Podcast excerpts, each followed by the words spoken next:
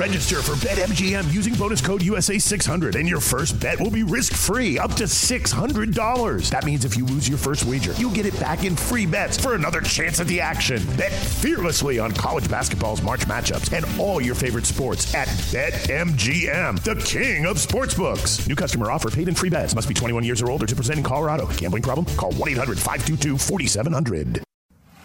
Habla español, amigo. Español, amigo. Damas y caballeros, están escuchando Hablemos MMA con Danny Segura. ¿Qué tal a todos y bienvenidos a la previa de UFC 256? Aquí en Hablemos MMA les habla Dani Segura, el host y el conductor de Hablemos MMA y acompañándonos para hablar todo lo de UFC 256 y analizar la cartelera. Nos acompaña Rodrigo del Campo, comentarista de artes marciales mixtas y otros deportes también en Claro Sports. Rodrigo, ¿cómo estás? Y muchas gracias por acompañarnos aquí en esta previa de UFC 256. Al contrario, Dani, gracias por la invitación. Mucho gusto estar por acá y eh, con, reservas, ¿no? Porque en esta etapa en la que vivimos, y sobre todo como están las cosas hoy en Estados Unidos, eh, eh, lamentablemente creo que estamos viendo los picos de acción de gracias empezando a destacar. Este, pues tenemos tres positivos, sabemos de dos peleas que están buscando reemplazos, sabemos una que no sé qué vaya a pasar, con reservas de que vamos a tener la función que vamos a tener a Dani cuando den las seis y media de la tarde del este, siete de la tarde del este, eh, eh, en Las Vegas y veremos quién se suba a la jaula, sobre todo después de lo que pasó la semana pasada, ¿no? Definitivamente, lo que hemos estado viendo en cuanto a, al cancelamiento de muchos combates durante estas semanas ha sido un poco alarmante. Obviamente sabemos que, como dijiste, aquí los números de los casos de COVID han sido muy, muy altos y se están poniendo más altos cada día. Ya estamos creo que en 280 y pico mil de personas ya muertas, fallecidas por, por COVID-19. Entonces, eh, pues sí, un virus que está ya muy, eh, está bastante en la comunidad hoy día, ¿no? Entonces eso vemos que está afectando también a UFC. Entonces vamos a ver qué pasa. Obviamente eh, tenemos una cartelera hoy día en la que vamos a hablar. Vamos a ver qué pasa de aquí hasta el sábado, ¿no? Porque cualquier cosa puede pasar. Hemos visto combates cancelados el mismo día de la pelea. Entonces, eh, pues no se sabe, no se sabe, Rodrigo, pero aquí esperando a que todo salga bien y obviamente a que nadie le dé COVID-19, porque sabemos que pues, es un virus que que es muy serio y, puede ocasionar eh, bastante a, las personas. Entonces, eh, vamos a ver qué pasa, pero por ahora tenemos una cartelera, eh, voy a decir que relativamente buena. Yo le estoy dando un poquito de, de campo a UFC para que no tenga las mejores carteleras debido a la pandemia, obviamente, pero pues sí, como dije, eh, vamos a tener una pelea entre Davidson Figueredo, el campeón actual del peso de las 125 libras. Va a defender su título por segunda vez contra el mexicano Brandon Moreno. Rod, si te hubiera dicho la última vez que hablamos, que estábamos hablando de que UFC no le dio la pelea de título a Brandon Moreno para UFC 255, si te hubiera dicho en ese entonces, el 12 de diciembre, Brandon Moreno va a pelear contra Davison Figueredo. ¿Me creerías o no? Pues sí es un poco difícil de creer, ¿no? Este, creo que en la situación en la que estamos hubiera dicho, bueno, a lo mejor hay una posibilidad. No, porque eran dos problemas diferentes. Eh, Amanda, que acaba de tener eh, junto a Nina Ansarov eh, un bebé, Piotr Jan con problemas de visa, etcétera. Todo lo que tuvo que pasar, ¿no? Eh, no, honestamente no, y menos por el tema del peso de Davison Figueredo, que espero que saben, habiendo estado en supervisión las tres semanas en Las Vegas, no pasa absolutamente nada el viernes. Claro, y esa es la otra que tenemos que hablar. Esa es la pelea, si no estoy mal, puso un récord dentro de la compañía de UFC. Creo que Davison Figueredo se volvió el campeón que más rápido defendió su título con solo 21 días entre defensas y bueno, eso usualmente no es muy, muy alarmante. Hemos visto en el pasado, de pronto no campeones, pero sí peleadores que, como el Hamza Shimaev, que después de 10 días vuelve y pelea otra vez. Eh, pero sí, como dijiste, Davison Figueiredo es alguien que es conocido o ha tenido antecedentes de no llegar al peso, debido obviamente a ser un peleador muy grande para las 125 libras.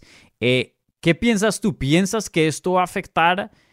La pelea de título o de pronto no la pelea de título en sí, pero ya el desempeño cuando estén dentro de la jaula?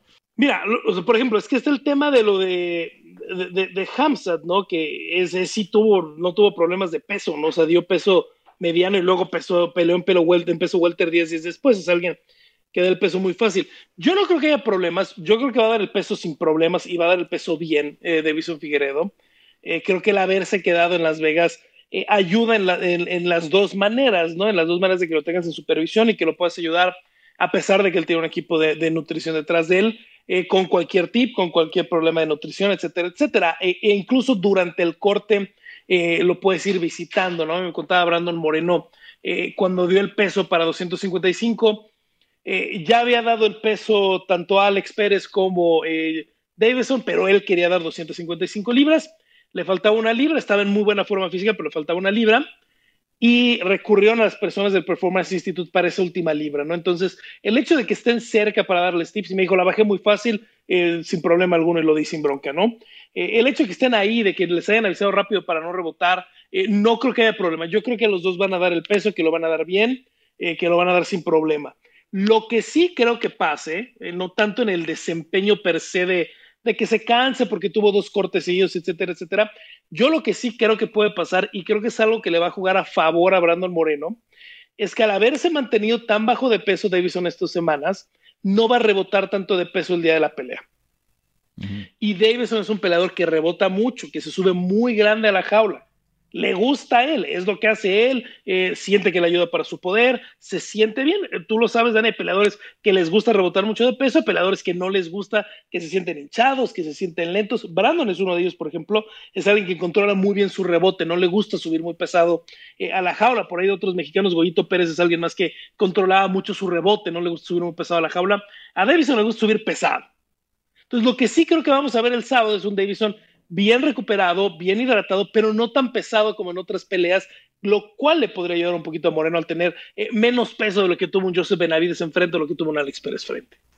Sí, definitivamente interesante. Yo estoy contigo, creo que va a dar el peso, de eso no tengo ni la menor duda, como dijiste, en el Performance Institute ahí en Las Vegas, esa gente tiene la última tecnología, el último conocimiento y todo el mundo está yendo a, Las Vegas para poder tener acceso a esos recursos porque están haciendo una diferencia. Entonces con eso no estoy muy preocupado, pero sí sabes que pienso un poco que de pronto vamos a ver Mm, el desempeño de él, si es que llegamos a ver cinco rounds, de pronto sí un poco afectado por ese segundo corte.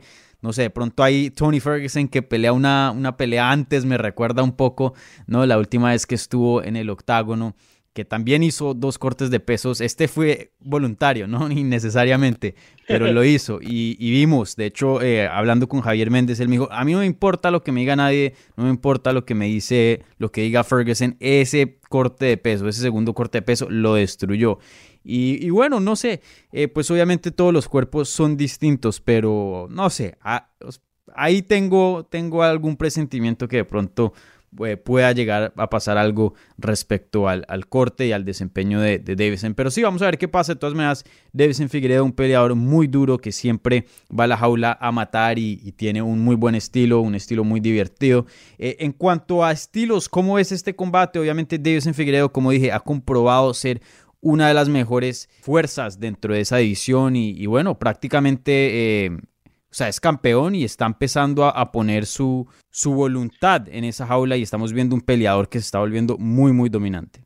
Mira, a mí lo que me gusta mucho de, de, Davison Figueroa es un peleador eh, no ha traicionado a su estilo. Ha evolucionado, ha mejorado, definitivamente es un mejor peleador que el que vimos debutar en 2017 en el UFC contra el mexicano Marco Beltrán. Es un mejor peleador que el que perdió contra eh, Formiga incluso el año pasado. No tiene mucho de esa derrota y creo que ha crecido y creo que ha mejorado manteniendo su estilo. Que me gusta mucho a mí de Davison. Es un peleador que sale a ganar. Mm. No sale a cuidar, no sale a medir, sale a ganar muy inteligentemente, ¿no? No es este.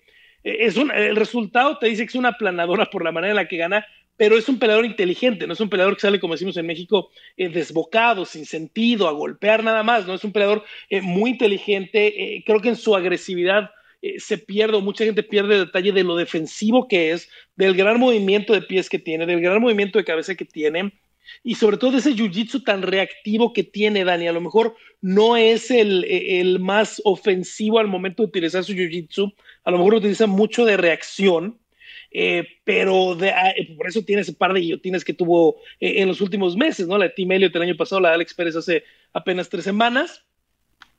Y eso es lo que me gusta mucho de Alex, ¿no? Es un peleador muy ofensivo, es un peleador frontal, pero siempre con una defensiva muy inteligente, ese, esas sumisiones tan reactivas de en el momento que cometes un error estás adentro y no sales.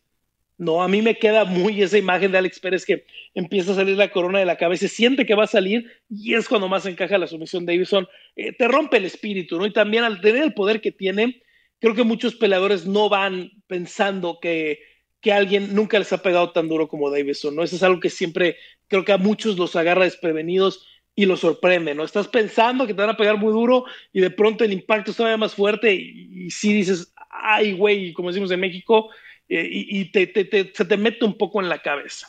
Eh, creo que Brandon lo sabe bien, ¿no? Y eso es algo inteligente. Brandon sabe que Davison es un peleador que se te quiere meter en la cabeza toda la semana, eh, que, lo, que ha logrado meterse en la cabeza de peleadores como Joseph Benavides y como Alex Pérez, sobre todo en la, en la, cabeza de Alex Pérez en la manera en la que gana. Que va a salir absolutamente con todo. Y creo que tiene muy consciente la gente de Entram, la gente de Brandon Moreno, que tiene que salir un poquito a aguantar esos embates en el primer y el segundo asalto y a buscar cosas muy oportunistas. A mí me queda claro, Dani, eh, lo veo en muchos analistas de, MMA en Estados Unidos, eh, lo veo en algunos peleadores. Creo que no ubican muy bien el nivel de jiu-jitsu brasileño de Brandon Moreno, ¿no? Creo que en muchos casos se siguen yendo con el tema de las cintas, qué cinta tiene cada quien cuando creo que es irrelevante en el MMA. Eh, Johnson es cinta blanca, hoy es cinta blanca Dimitrios Johnson.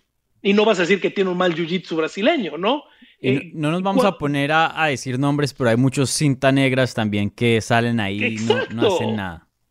Exacto, ¿no? Y, creo que Brandon, es alguien, para el que no sepa, que desde los 12 años de edad empezó a entrenar, cumplió 27 años de edad el lunes, empezó a entrenar MMA él no viene de ninguna base, no viene del jiu-jitsu, no viene del boxeo, no viene del kickboxing. Empezó a entrenar MMA. A los 15, 16 años empezó a pelear amateur, a los 17 se hizo eh, profesional, a los 22 debutó en el UFC. Eh, eh, entonces es un experimento un poco que no hemos visto en México, que lo hemos visto con otros atletas en Estados Unidos como Sergio Pettis, por ejemplo, que llegaron directo al MMA, ¿no? Llegaron sin base alguna.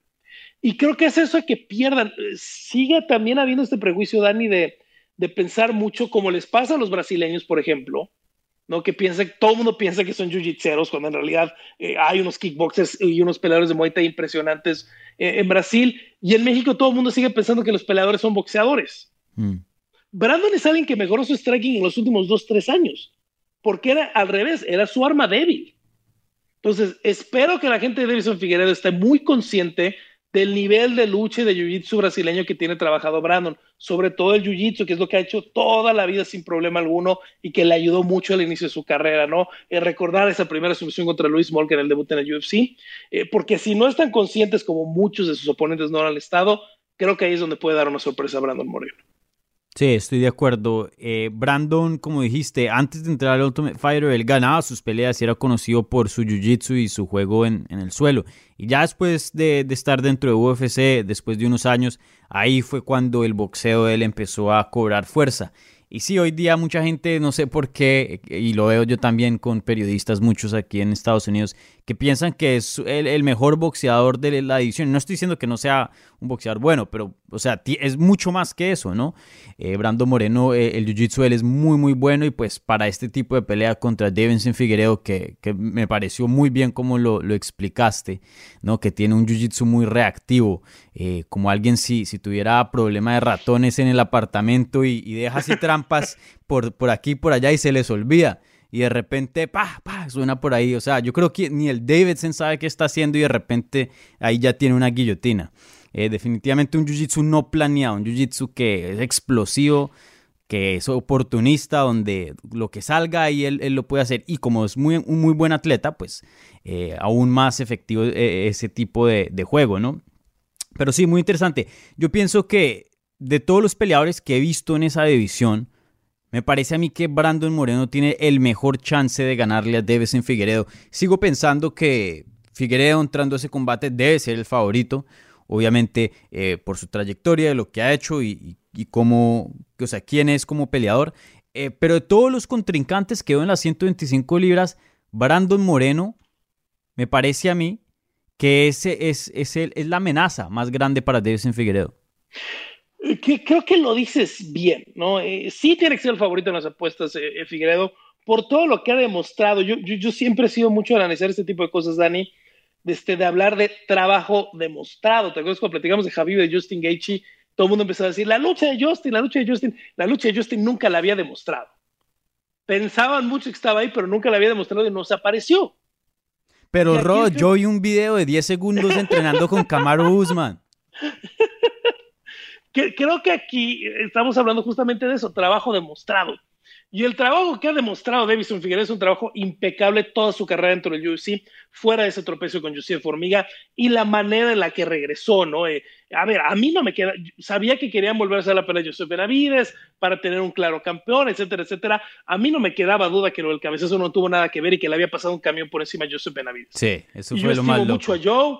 Sí, estimo mucho a Joe y es uno de los grandes peleadores y tiene que estar en la conversación de, de, del de uno de los mejores peleadores de la historia que no, que, que, que, no fue campeón y acordarnos de esa primera pelea de campeonato contra Demetrius Johnson que fue tan cerrada, ¿no? Allá en 2012.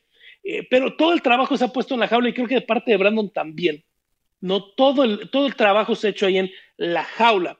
Eh, y lo dices bien, cuando ves el ranking del peso mosca, bueno, hay peleadores extraordinarios, eh, pero a muchos ya los sobrepasó Davison Figueredo. Alessandro Pantoya es uno de los grandes ejemplos, ¿no? El ex campeón de, de RFA, verdugo dos veces de Brandon Moreno, ¿no? Porque mm. esa puede ser otra, ¿no? Alessandro le ganó en The Ultimate Fighter, le ganó en UFC Chile, y, y a lo mejor Brandon puede ser campeón antes que él, ¿no? Como dan eh, vueltas eh, las cosas. Ascar Ascaró me sigue pareciendo un peleador fenomenal, pero no creo que tenga las bases de pie como para ponerle eh, un riesgo importante a Davison Figueredo, ¿no? Entonces, sí debe ser el favorito de Davison Figueredo, sin lugar a dudas, el fin de semana.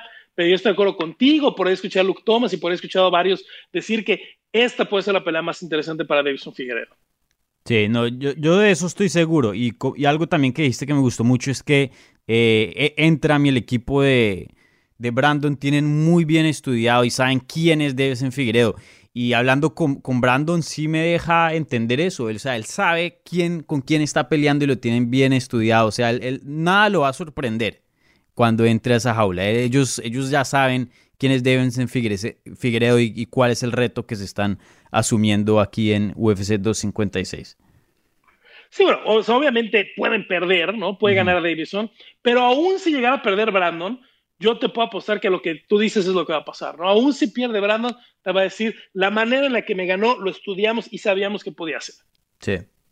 ¿No? Les pasó ahora con Brandon Royval, ¿no? Eh, eh, si vuelven a ver la pelea contra Brandon Royval, que por ahí está en, en, YouTube de UFC esta semana gratis, o si tienen UFC Fight Pass, eh, van a escuchar una voz en la esquina de Brandon Moreno, eh, que es la voz de Macio Fullen, ex peleador uh -huh. de, de, UFC, ex parte de Ultimate Fighter. Repite esquina Brandon este fin de semana, va Marce Rojo va Macio Fullen y va el profesor Raúl Arbizu. Eh, Macio generalmente es el que más grita en la esquina por la, voz que tiene. Eh, tanto Macio como Marce se están convirtiendo realmente en muy buenos entrenadores y en muy buenas esquinas. Eh, Macio le pedía mucho, 1-3-6, 1-3-6. a diferencia de algunas cuentas de, de golpeo, para la gente entra en el 6 es el volado de derecha. Entonces están pidiendo un jab, un gancho de izquierda a la cabeza y el volado porque es algo que habían leído en Brandon, eh, en Royval, ¿no? Entonces, querer el 1-3 para mover hacia la izquierda Royval, hacia la derecha de, Moreno y venir por encima con la derecha. Eh, porque es algo que habían visto en el video. Y todo lo que estuvieron viendo ellos analizando a les funcionó ese día. La manera en desplazarlo, la manera de acomodarlo, la toma de espalda que hizo Brandon Moreno eh, al final de la pelea. Eh, yo sé que mucha gente habla de la dislocación. Bueno, la dislocación se dio porque Brandon le estaba, Moreno le estaba inmovilizando el brazo a uh -huh. y cuando giran es cuando se queda atorado el brazo de Royval porque es la trampa que estaba tendiendo eh, Brandon Moreno, ¿no? Entonces decían, todo lo que vimos sucedió. Pudo haber salido bien, pudo haber salido mal, pero les quedaba muy claro que los análisis que estaban haciendo eran correctos. Sí. Y oye, este sábado vamos a ver historia, bueno, ya hay historia, porque Brandon Moreno se convirtió el primer peleador 100% hecho en México en retar por un título de UFC y obviamente si llegara a ganar se convierte el primer campeón de UFC 100% hecho en México. Y, quería preguntarte, yo sé que esta pelea se hizo al último minuto y las circunstancias no son ideales y también hay mucho pasando en el mundo eh, con qué distraernos, distraernos también pero se está hablando de esto en México. ¿Has visto medios mexicanos hablando de, este tema, que Brando Moreno va a pelear por un título de UFC? Sería también el primero en encabezar un evento numerado, ¿eh? que esa es otra que, que, da gusto, porque solo tres peleadores nacidos y hechos en México han encabezado eventos en el UFC. Eh, Jair Rodríguez fue el primero, Brandon Moreno fue el segundo, Irene Aldana hace poquito en UFC Fightland, eh, Fire Island fue la tercera, ¿no? Entonces esa también es otra. Fíjate que no mucho, no, realmente no hay mucha atención. Eh, sí hubo un problema cuando termina, antes teníamos un, canal aquí llamado UFC Network, eh, estilo lo que es eh, combate hoy en, en Brasil, un canal donde tú pagabas una mensualidad y tenías todas las peleas del UFC del año, no había que pagar pago por evento, etcétera, etcétera. Ese canal era de Televisa y se hizo un empuje muy grande por parte del UFC en relaciones públicas, en publicidad, etcétera, etcétera. Cuando se termina la licencia del canal y los derechos regresan a Fox Sports, que es donde están hoy en, en, en, en Latinoamérica, ESPN en algunos lugares, porque Fox Sports es propiedad de ESPN en algunas partes eh, eh, de la región, eh, se desaparece la Agencia de Relaciones Públicas que trabajaba en México, eh, se desaparece el Departamento de Latinoamérica con la compra, ¿no? Se despide a Jamie Pollack, eh, se hace un departamento internacional dentro del UFC, la gente que se encarga hoy de las relaciones públicas de, Latinoamérica o en español dentro del UFC, en realidad es la gente de Brasil, ¿no? Que les dijeron, por favor, ahora te toca a ti también, ¿no? Entonces, no hay ese empuje, no hay ese esfuerzo y lamentablemente el UFC eh, nunca se convirtió en un deporte de agenda en México. Entonces, la gente que lo ha cubierto normalmente, la gente con la que se tiene contacto, es la gente que lo está cubriendo, ¿no? Eh, veremos el sábado porque eh, a lo mejor por ahí algunos de periódicos o algunos noticieros el sábado harán un poquito o harán un poquito más de, de publicidad promocional, pero en realidad para el medio mexicano hoy es como si fuera cualquier función de UFC, no hay un empuje extra y sí es una verdadera pena. Sí, Sí, bueno, vamos a ver qué pasa, pero también como dije, pues hay muchas cosas, hoy día el mundo es un desorden, ¿no? Entonces, eh, pues también no, no, o sea, entiendo que son circunstancias difíciles estar cubriendo eh, peleas después de todo lo que está pasando y encima es una pelea de muy corto aviso, ¿no? También hay un problema, este, este fin de semana será, es el domingo, pero será la final de la Liga Mexicana de Fútbol. Las semifinales fueron la semana pasada. Oye, estaba oyendo un poco de, Y domingo es el de vuelta. Estaba oyendo un poco de memes de, los Chivas, ¿es? De, las Chivas y el Cruz Azul. Que Esa es la final. Hizo lo de siempre. No, la final va a ser este León contra Pumas de la UNAM. Ok. Quedó eliminado Chivas y quedó eliminado eh, Guadalajara en un papelón terrible que está haciendo la Liga Mexicana, la Liga MX, como se le conoce. Eh, porque Cruz Azul el lunes, después de haber jugado el domingo en la noche, tenía seis casos de COVID positivos y así jugaron el domingo, ¿no? Entonces, eh, si pensábamos que no había una liga que lo podía hacer peor que la NFL, bueno, está la Liga Mexicana de Fútbol. Ay, bueno, vamos a ver qué pasa. Bueno, por ahora eh, esperemos que todo pues salga bien y les deseamos lo mejor a los fans de, las Chivas y, y Cruz Azul, ¿no? ¿Dijiste? están los perdedores, los perdedores. Veremos qué pasa con León y, y, con una, a la gente que le interesa, bueno, en Claro Sports tendremos el, juego de vuelta eh, de León el día domingo, ahí en nuestra señal y en YouTube vía gratuita. Vale. Y bueno, eh, pasando a otra pelea, vamos a hablar ahora del evento coestelar, una pelea del peso ligero entre Tony Ferguson y Charles Oliveira.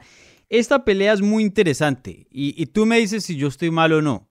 Me parece que este combate para Tony Ferguson es una pelea definitiva para su carrera y aquí vamos a ver, porque tú mismo lo sabes, eh, en este deporte no es, o sea, no, es, no es una liga, no es algo que depende solo en lo deportivo, pero también a veces la compañía hace ciertas decisiones y eso determina si vas a ser contendiente o no. Me parece que esta pelea contra Charles Oliveira para Tony Ferguson va a ser una pelea que va a definir si Tony Ferguson sigue como contendiente al título en las 155 libras o no. No, estás en lo correcto, ¿no? No, no, no. Este, cada promoción, y por eso aquí en Latinoamérica tienen la mala costumbre de a las promotoras de MMA decirles ligas, ¿no? Y yo siempre les digo, bueno, no hay una meritocracia, no les digan ligas, no hay standings, no hay playoffs, no hay tabla, eh, no hay fixture, como dirían ahí en Sudamérica. Eh, no, tiene que ser parte meritocracia y parte promoción. Eh, creo que a Tony Ferguson obviamente le afectó mucho la manera en la que perdió contra Justin Gaethje.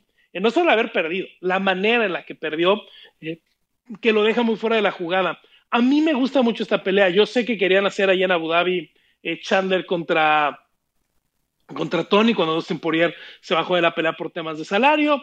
Eh, yo sé que querían hacer para este fin de año también este eh, Chandler contra Ferguson. Chandler es el que dice que no puede dar el peso para el mes eh, de diciembre. Me gusta de los dos lados, Dani, porque me gusta para Ferguson como para volver a establecer y decir, ok, sigo siendo un retador. Lo que pasó con Justin Gaethje fue por el ajuste, fue por el momento de la pandemia, fue porque estaba haciendo un campamento contra Javi y son peleadores completamente diferentes, pero estoy de regreso. Pero también me gusta que finalmente, Dani, finalmente se le está dando la oportunidad a Charles Oliveira de meterse a la élite del peso ligero. No creo que lo quiso el mes de marzo eh, contra Kevin Lee, le garantizaba una pelea de este estilo. Creo que ya pedíamos que le diera una pelea de nivel elevado en las 155 libras. Eh, le afectó, sí le afectó casi cuando acaba de subir su meta Will Brooks, pierde contra Paul Felder. Le afecta la derrota contra Paul Felder, pero Dani no ha perdido desde el 9 de junio de 2018. Son siete victorias en fila y le pasó por encima a Kevin Lee el mes de marzo. Más les valía darle una pelea de este nivel a Charles Oliveira. Sí, definitivamente. Siete peleas, siete victorias consecutivas y bueno, ahora peleando con un eh, ex campeón interino con Tony Ferguson, una, una, leyenda, se puede decir, de las 155 libras. Yo creo que es el boogeyman, el boogeyman de verdad de esa división. Eh, pero sí, Tony Ferguson ahora con 36 años de edad, esa derrota contra Justin Gagey me parece muy fea. Pues no solo la derrota en sí, porque eh, puso a a Tony Ferguson eh, en, unos malos, en unas malas situaciones durante el combate, pero también le terminó esa racha que eh, casi no se ve en estos deportes, ¿no? De, las artes marciales mixtas, de una racha de creo que 12 peleas, ¿no? 12 peleas consecutivas ganadas. Entonces, pues una situación muy, muy complicada. Y sabes que pienso que esto es como mi sentir que hay algo de fatiga un poco de Tony Ferguson, como que todas estas peleas que se hicieron con, con Habib Nurmagomedov, todas estas gran victorias que obtuvo, pero al fin eso a qué lleva si no va a pelear por un título. Entonces, eh, no sé, pienso, como dije, que esta pelea, si la llega a perder, ya lo pone en una mala situación dentro de la compañía. Sí, te, te, pone muy abajo, ¿no? Eh, fíjate, Tony Ferguson es mi caso, eh, Dani, como decir la racha, esa racha, él fue, la igualó Javi, pero el primero en llegar a esa racha fue eh, fue, fue, Tony, ¿no? Eh, desde el 19 de octubre de 2013 eh, no había perdido. Me acuerdo mucho de la fecha porque fue UFC 200, UFC 166, fue la tercera pelea de Cain contra Junior Dos Santos. Había regresado después de la fractura contra Michael Johnson y de ahí no hay derrota hasta mayo de este año, ¿no? creo que lo decías de muy buena manera. Es el hombre del récord, es el, el, verdadero cucuy, ¿no? Como le llaman a, a Tony Ferguson y es una posición complicada. Él es mi caso, Dani, para eh, cuando, aunque no me encantan estas este, pláticas del mejor de la división o el mejor de la historia, es el caso por el cual eh, las rachas de defensas de cinturón ya no, para mí ya no tienen que ser siempre eh, la primera llamada para poner a alguien en un pedestal, ¿no? Porque lo vi ahora con Javib. Eh, a ver, Anderson Silva tuvo una pelea campeonato de su tercera pelea en el UFC, en su segunda pelea en el UFC, perdón. George St. Pierre por ahí de su tercera pelea en el UFC. Eh, Dimitrios Johnson fueron menos de cinco peleas y estaba peleando por un cinturón. Eh, hoy en el peso ligero, y el caso es Tony y el caso es Javib, puedes ganar 10 en fila y todavía no tienes una oportunidad de cinturón. En el peso pluma pasó lo mismo con Max. Tuvo que ganar más de 10 en fila para que le dieran una oportunidad al cinturón, ¿no? Entonces, estamos viviendo en esos tiempos eh, donde sí puede decir que Tony Ferguson es uno de los mejores pesos ligeros de la historia, aun si no llega a ser campeón indiscutido. ¿No? Y para mí, Javier es el mejor campeón del peso ligero en la historia, a pesar de que no tiene el récord de defensas. Sí porque ya existe este trabajo previo y creo que tenemos que abrir un poquito más el abanico de lo que estamos utilizando para pensar en quiénes son los mejores en la división. Para mí los dos mejores pesos ligeros de la historia son Javi y Tony Ferguson, sin lugar a dudas, aun si Tony no llega a ser campeón. Sí, 100% de acuerdo. Y muchos de, esos, muchos de esos combates de Tony Ferguson fácilmente hubieran podido hacer defensas de título, ¿no? Solo que no tenía el cinturón ahí, pero en cuanto al calibre, el calibre estaba ahí. Sí, bueno, de 2015 en adelante, vámonos para atrás, pues Grayson Chivao en 2015, eh, Josh Thompson, Edson Barbosa, eh, después por, reacomodos termina peleando con Lando Banata, que es como la pelea, digamos, floja entre comillas, porque fue una de las mejores peleas de ese año y una de las mejores peleas que ha habido en el peso ligero. Rafael Dos Años, Kevin Lee, que es la pelea del cinturón interino, Anthony Pérez, Cowboy Cerrone y Justin Gage. Esas son las peleas de los últimos cinco años de Tony Ferguson. Son peleas de nivel de campeonato cada una de ellas. Sí, sin duda. Y, oye, en cuanto a Charles Oliveira, a mí me parece... O sea, a mí me, gusta esta pelea. Me parece que si Tony Ferguson llega a ganar, es como que, ok, tenemos a Tony Ferguson de vuelta, especialmente si lo llega a hacer de una manera de las que estamos acostumbrados de ver, ¿no? De, de su carrera. Entonces ahí, ok, tenemos otra vez de vuelta al Boogeyman, a Tony Ferguson. Pero si Charles Oliveira llega a ganar, me parece un prospecto muy interesante y me parece un peleador que, bueno, que promete bastante y que automáticamente se vuelve contendiente élite. Y, me parece eso muy grande para Brasil porque es un peleador bien joven y pues que promete bastante y sabemos que ese mercado está hambriento por estrellas. Mira, lo, que más me... Es alguien que ha sufrido mucho, y es lo que más me gusta de esta pelea, de tener oposición élite, ¿no? Nadie quiere pelear con Charles Oliveira. Y es un problema que le ha plagado la carrera y que le ha costado trabajo aquí en el peso ligero, ¿no? Eh, eh, no le quedó de mucho contra, y contra Will Brooks, por ahí perdió contra Anthony Pettis muy temprano eh, en agosto de 2016, pero en esta última racha le ha costado trabajo, ¿no? Son peleadores que cuando se le ofrece a alguien de élite siente que pueden perder mucho, que si le ganan no es una pelea que llamara mucho la atención, ¿no? Entonces, lo que necesitaba en este momento Oliveira es lo que le dicen ahí en Estados Unidos el shine.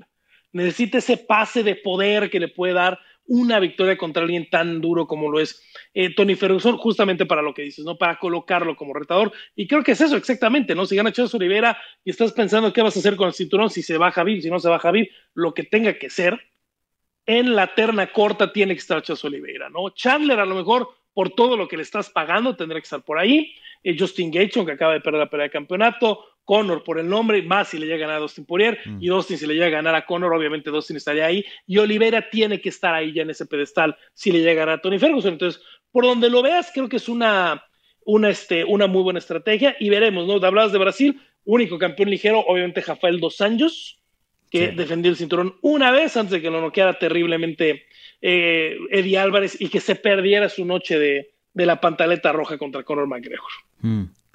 Sí, definitivamente. Vamos a ver qué pasa. Hay un combate muy, muy bueno. Y oye, eh, ahora, ahorita te voy a preguntar sobre las preliminares y bueno, y el resto de las peleas también en la cartelera principal. Eh, pero antes de eso, pues ya hablamos de las dos peleas principales, la pelea estelar y coestelar. Rápidamente, ¿cómo es tu nivel de entusiasmo para esta cartelera? A mí me gusta mucho. Y me gusta mucho la cartelera estelar. ¿no? de las preliminares también, obviamente, cosas muy buenas. Este, parece que va en buen camino lo de Kevin Holland, ¿no? Hoy martes que estamos grabando, estaban hablando que parecía que ya había, dado negativo y que iba a poder viajar eh, para después hacer las pruebas eh, de PCR ahí en Las Vegas y ojalá dar eh, negativo y poder pelear contra Yacaré. Yacaré que ha sido de los afectados ¿no? de la pandemia que no ha podido pelear en todo el año después de haber dado positivo para intentar pelear contra Uriah Hall y después de que se cancelara la pelea contra eh, Marvin Vettori, que lo movieron la semana pasada. Eh, Moicano Oficial me parece una pelea espectacular. Eh, creo que Cyril Gann va a noquear horriblemente a Junior Dos Santos, espero que esté equivocado. Pero quiero ver a Cobb Swanson, quiero ver a Mackenzie. Eh, Cobb Swanson, Daniel Piná me parece una pelea espectacular. Eh, Mackenzie contra Vina Janjirova me parece una pelea adecuada para los dos. La verdad es que creo que es una cartelera muy completa, Dani. Después de lo que habíamos visto en las últimas 3, 4 semanas, la verdad es una cartelera muy buena. Sí, estoy de acuerdo. Me parece una cartera buena, eh, pero como te había dicho al principio, yo pues le estoy dando cierto campo a UFC para tener de pronto no las carteleras con el nivel más alto, los nombres más grandes, pues porque esto del COVID está afectando muchísimo sus operaciones, pero aún así me... Y entra el problema contractual, ¿no? Porque también por contrato le tienes que ofrecer pelea a cada peleador cada X tiempo. pues de pronto te vas a meter. Le, pasa mucho a UFC, ¿no? Mi, único problema era con la gente, eh, cuando dices, no, esta cartelera no es la mejor, que se sintieran ofendidos. No era una de las mejores carteleras. Hay muchas razones por las cuales no era de las mejores carteleras. ¿no? Y, si hay una cierta latitud, el tema de COVID, el UFC siempre se mete en una racha donde tiene carteleras flojitas porque le tiene que ofrecer pelea a todos. Sí. ¿no? Entonces lo acomoda de una manera para tener 30 eh, carteleras muy buenas, 5 o 6 flojonas y de pronto dos o tres muy flojas, para, porque ese es su acomodo al tener que ofrecerle contrato a todos. Entonces hay una razón, pero también hay un espacio para decir las últimas carteleras realmente no fueron muy buenas. Sí, sí, no, definitivamente necesitamos una noche como esta porque la verdad que eh, una cartelera que promete bastante y que tiene combates importantes. Yo creo que eh, lo que me molestaba un poco de las carteleras en el pasado que hemos visto, no sé, en las últimas semanas, es que hay muchos combates que no llevan a nada. O sea, de pronto combates buenos, de pronto vimos finalizaciones buenas, pero combates así bastantes que signifiquen mucho, eh, no se veía mucho. Y en esta, pues, como ya habíamos hablado, obviamente, eh, una pelea de título, Ferguson contra Charles Oliveira, es una pelea muy grande, las 155 libras. Y, ahorita que vamos a hablar de, del resto de las peleas y las preliminares, pues hay otras peleas muy importantes para, para sus divisiones, ¿no? Entonces, eh, eso, ese es como que mi... Eso es lo que más me importa a mí. O sea, peleas que signifiquen algo. Exactamente, ¿no? Y creo que es lo que tenemos este fin de semana, ¿no?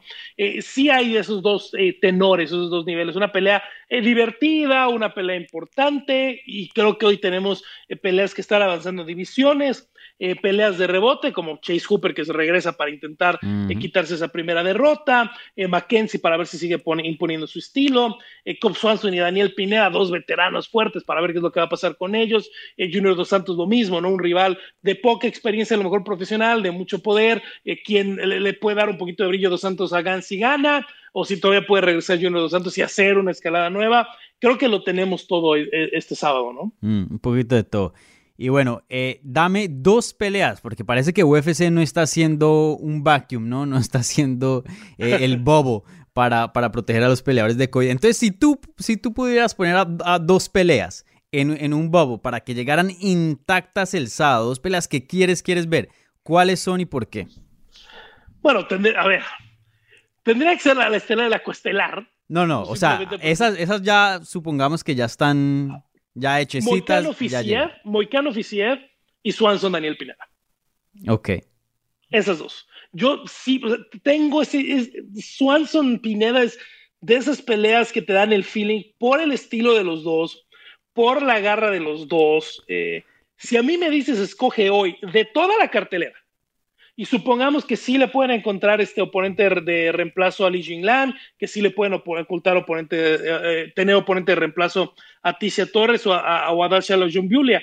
Eh, yo creo que la pelea de la noche va a ser Cobb Daniel Pineda. Hmm. Yo creo que también. Y los dos son copias, los dos son fotocopias. literalmente, literalmente son. Porque lo, de Cobb Swanson es que él es todo ofensiva. Ofensiva en el, en el striking y ofensiva en el jiu-jitsu y es muy bueno en el jiu-jitsu, pero, o sea, es todo al ofensivo. En, en, cuanto a su juego defensivo, la verdad no es que exista mucho y por eso lo hemos visto perder bastante y perder contra peleadores que uno dice, uy, no, pero pues él sí le puede ganar y esa es la verdad, sí le puede ganar, pero su defensa no es que sea muy buena. Igual se puede decir de Daniel Pineda, peleadores que nada más tienen un cambio y eso es para adelante. Mira, es, muy lamentable lo que, pasó, lo que le pasó a Daniel Pineda en PFL, en Claro Sports. El año pasado tuvimos el torneo de PFL. Era como un sueño hecho realidad que llegara a la final y después haber dado positivo y terminar suspendido. Eh, fue un problema muy fuerte. Y rebotó de la manera que rebotó ganando a Herbert Burns. A ver, para mí es una de las victorias más impresionantes del año. Mm. Meter a Herbert Burns en un crucifijo y agarrarlo a codazos me parece simplemente espectacular. Sí. Y es eso, ¿no? En México tenemos este eh, término que decimos del colmillo. El colmillo es la experiencia, en la maña, no de manera negativa, sino de, de, saber un poquito más que el oponente en todo, ¿no? En la vida, en el deporte, en las peleas. Y Pineda y Cobb Swanson me parecen dos peleadores, como dices tú, calca al momento del estilo, pero también con mucho colmillo, con mucha experiencia, con muchos tips, con muchas mañas de buena manera. Hmm. Y yo creo que por eso, y, y, una actitud y un corazón muy similar, ¿no? Dos peleadores que siempre van a ir al frente, que no importa el momento de la pelea, van a seguir buscando ganar. y creo que por eso nos puede dar una pelea candidata a pelea de la noche. Sí, estoy de acuerdo. Eh, para mí, yo me voy a ir con Mackenzie Dern contra Virma Yandiroa. Me parece eh, la resurrección, por decir, de Mackenzie Dern, una historia muy interesante que he estado siguiendo por un tiempo. Ya habíamos escuchado varias veces y, no voy a entrar en detalle, pero rumores, ¿no? Recuerden que ella salió de DMA Lab, creo que em, salió, pues, eh, no, no, la volvieron a invitar, por decir. Y, bueno, ya se había escuchado rumores de que pues de pronto no estaba cogiendo las artes marciales mixtas muy serio. Habíamos visto varios problemas de peso de Mackenzie Dern. Y desde hace unos combates atrás, desde que tuvo su primera derrota, me parece que vemos una Mackenzie Dern muy distinta, una Mackenzie Dern que dice un momento, yo he estado, o sea, he llegado tan lejos y no metiéndole todo a este deporte, si le echo un poquito más y cojo las cosas en serio, puedo llegar a ser campeona, puedo llegar a ser muy lejos, pues andémosle. Y, y eso es lo que estamos viendo, una Mackenzie Dern enfocada y se está volviendo una peleadora muy peligrosa. Completamente de acuerdo, ¿no? Y creo que sabe que eh, en una división como esta, no es por minimizar a las otras eh, divisiones, ¿no? Pero lo hemos visto en 125 libras, eh, creo que con una buena rachita de dos, tres peleas puede ser una candidata al cinturón, no en el peso paja. ¿no? En el peso paja te tienes que ganar el respeto, vas a necesitar cinco o seis victorias en fila, o vas a necesitar algo espectacular, etcétera, etcétera. Hoy hay fila para enfrentar a Zhang Weili, para enfrentar a Rosna Mayunas, para enfrentar a la parte alta de la división, ¿no? Entonces, si se lo va a tomar en serio como debe, como, como ella quiere, que tampoco la critico si no lo quiere, ¿no? Es una competidora de por vida, es un atleta marcial de por vida, eh, lo vimos con Henry Sejudo, lo hemos visto con otros peleadores. Llega un momento en el que el cuerpo ya no quiere, en el que la mente ya no quiere, y lo que quieres es despejarte, ¿no? Ese es, es, el problema de haber empezado tan temprano en una vida eh, competitiva a veces. Eh, pero es una pelea complicadísima, ¿no? Virna también es una atleta muy buena y creo que si Mackenzie puede dar una buena exhibición aquí, se va a meter a esa contendencia, ¿no? Decir, oye, una victoria más, por ahí otra sumisión espectacular más, este, y podemos estar hablando casi de una pelea de campeonato en, dos, en una o dos victorias más, ¿eh? Sí, definitivamente. Y bueno, tener ese nombre que, que ella tiene, porque pues es bien popular en esa división, pues también ayuda, ¿no? Ayuda bastante. Siempre. Y la otra pelea que yo escogería para llevarte la contraria y no escoger las mismas, eh, aunque está medio sí, medio no, eh, pero escojo la de Junior Dos Santos contra Cyril Gane. Y te explico por qué teniendo en cuenta el antecedente de Junior Dos Santos, tengo cierto nivel de, dudas y cierto nivel eh, dentro de mí que no, no me provoca ver este combate. Pero solo el combate en sí, o sea, si nos olvidamos de la trayectoria de Junior Dos Santos y de lo que ha pasado en sus últimos combates, y nada más vemos el peleador que es hoy, que qué es lo que presenta y qué es lo que ofrece hoy día en un combate, y también hacemos lo mismo con, con Zero Gane, me parece un combate muy reñido, ¿sabes? Me parece un combate que, que es un estilo muy interesante y se sabe claramente dónde puede caer bien feo Junior Dos Santos si llega a caer y dónde puede eh, tener mucho éxito el Junior Dos Santos si es que llega a tener un buen desempeño y un buen plan de pelea. Me parece, me parece que esto es una pelea bien peligrosa para los dos. Me parece que aquí cualquier persona puede ganar. Eh, ya teniendo en cuenta los knockouts que Junior Dos Santos ha tenido y el tipo de noqueador que es eh, Zero Gani, pues ahí sí más o menos me, me, me, tengo mis reservas para este combate. Pero en cuanto a combate en sí, me parece una pelea excelente. Sí, ya con tres derrotas en fila, Junior Dos Santos. Eh, Cyril Gane en una posición muy complicada, ¿no? Porque tiene apenas seis peleas profesionales. Este, no ha peleado con nadie ni remotamente cerca eh, del nivel o del pedigrí o de los, lo que ha logrado en la jaula eh, eh, Junior Dos Santos, pero no lo pueden poner contra nadie más. No está en la situación donde nadie quiere pelear con él, donde les cuesta trabajo encontrar oponentes. lo mejor para él hubiera haber tenido, lo mejor para él hubiera sido tenido tener dos, tres, hasta cuatro peleas más de nivel más abajo antes de empezar a pelear con gente contra, como Junior Dos Santos, ¿no? Es, eh, sí es muy pronto en la carrera, pero es un, es un problema que ha tenido eh, Cyril para encontrarle un rival eh, de nivel, un rival que, que, sea como este puente estas peleas, y es un problema a veces en el peso completo, ¿no? Eh, son cuatro peleas que se le han caído a, a Gann, que eran de nivel más bajo, en la última que se cayó el mes de octubre contra Ante Delilla con este problema contractual, creo que era una buena pelea para él, ¿no? Delilla alguien de buen récord, que enfrentaba gente de buen nivel, que venía de buena manera, que tiene la última derrota que tuvo fue hace más de 5 o 6 años, en una pelea de campeonato ahí en Buen Challenge, era una pelea muy buena para él. no se pudo hacer, no le han podido encontrar a alguien más de ese nivel y lo están aventando a lo hondo de la alberca, ¿no? Entonces, creo que tiene el poder para poder ganar o, pues a lo mejor por ahí veremos algo como lo que pasó contra Jairzinho Rosenstrike, ¿no? Que pensábamos que ya estaba al nivel y bueno, en, en, segundos nos, nos, dijo Francis Engano que no nos, eh, que no nos hiciéramos ilusiones, ¿no? Sí, bueno, pero Francis Ngannou me parece la, la, excepción a cualquier regla. Pero sabes que este combate me parece que de pronto va como, un, como el que vimos contra Derek Lewis. El combate de Derek Lewis esperaba que Derek Lewis destruyera a Junior Dos Santos. Pero ahí vimos un peleador mucho más ágil, ¿no? usando esa experiencia, como dijiste tú. Eh, el nivel de experiencia, o sea, la diferencia aquí es muy grande. O sea, muy, muy grande. Junior Dos Santos ha estado peleando con los mejores por muchísimos años y esta es la primera vez que Cyril Gane tiene un combate eh, de este nivel. Entonces, en cuanto a esas cosas, me parece una pelea muy interesante, pero ya me parece que Junior Dos Santos ya debe estar, empezar, ya debe estar empezando a, a pensar de pronto de colgar los guantes porque ya ha tenido muchos knockouts y, peleas muy feas, ¿no? Me acuerdo mucho de las guerras con Ken Velázquez y también otros knockouts que ha tenido, y, especialmente del peso pesado, que, que, no sé, trae como que otro, otro sentir. Eh, sí, ya pienso que ya, ya está en las últimas el Junior Dos Santos. Bueno, fueron las dos guerras con Caín, la primera guerra contra Stipe, recuerdo en Phoenix, y que muchos vimos ganar a Stipe, pero de todas maneras fueron 25 minutos eh, muy, muy fuertes, el knockout de Overeem, el knockout contra Stipe después, y los tres ahora eh, consecutivos, ¿no? El de Engano, el de Blades y el de Jersinho Rosenstrike, ¿no? Entonces, sí está en una posición complicada Dos Santos, que me parece que es alguien, eh, lamentablemente para mí, Dani, porque lo respeto mucho como peleador, que siempre está buscando un pretexto.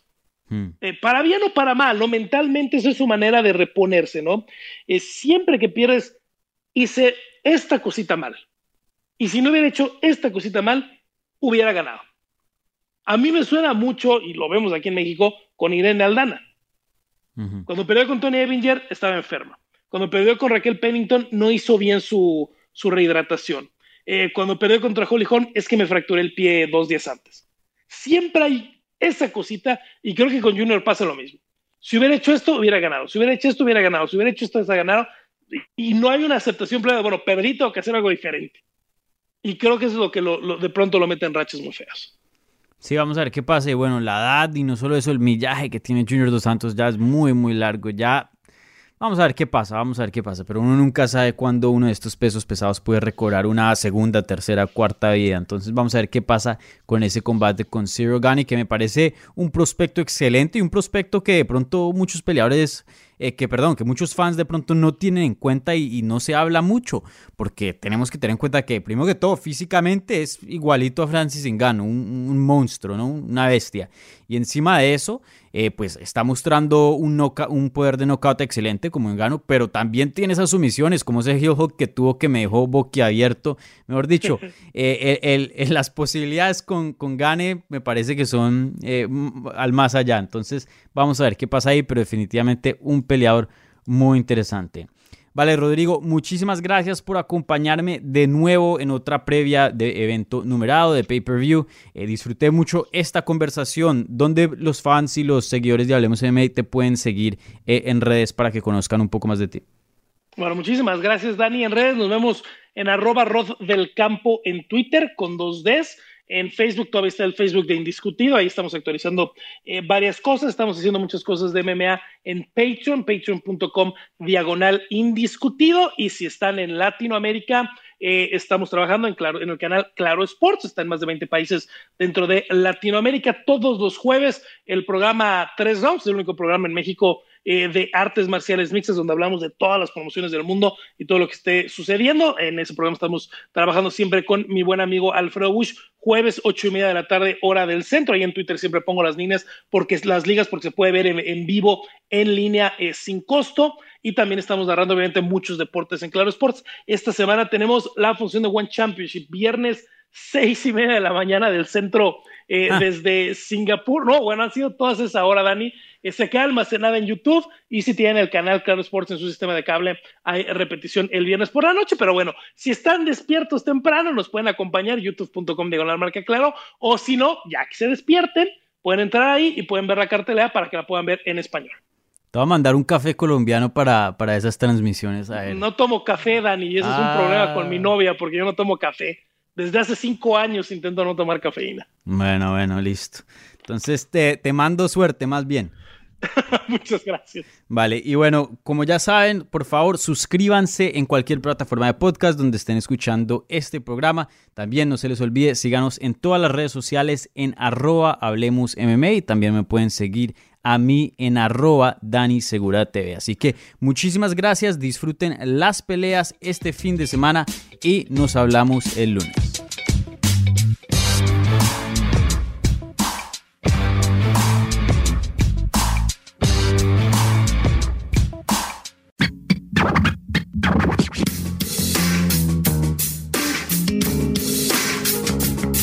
Gracias por escuchar Hablemos MMA. Si les gustó el show, los invitamos a que se suscriban en su plataforma favorita de podcast para recibir episodios semanales. También déjanos tu review o cualquier comentario. Pueden seguir Hablemos MMA en Twitter, Instagram y Facebook en arroba Hablemos MMA. Y me pueden seguir a mí en arroba Dani Segura TV. Hablamos la próxima semana.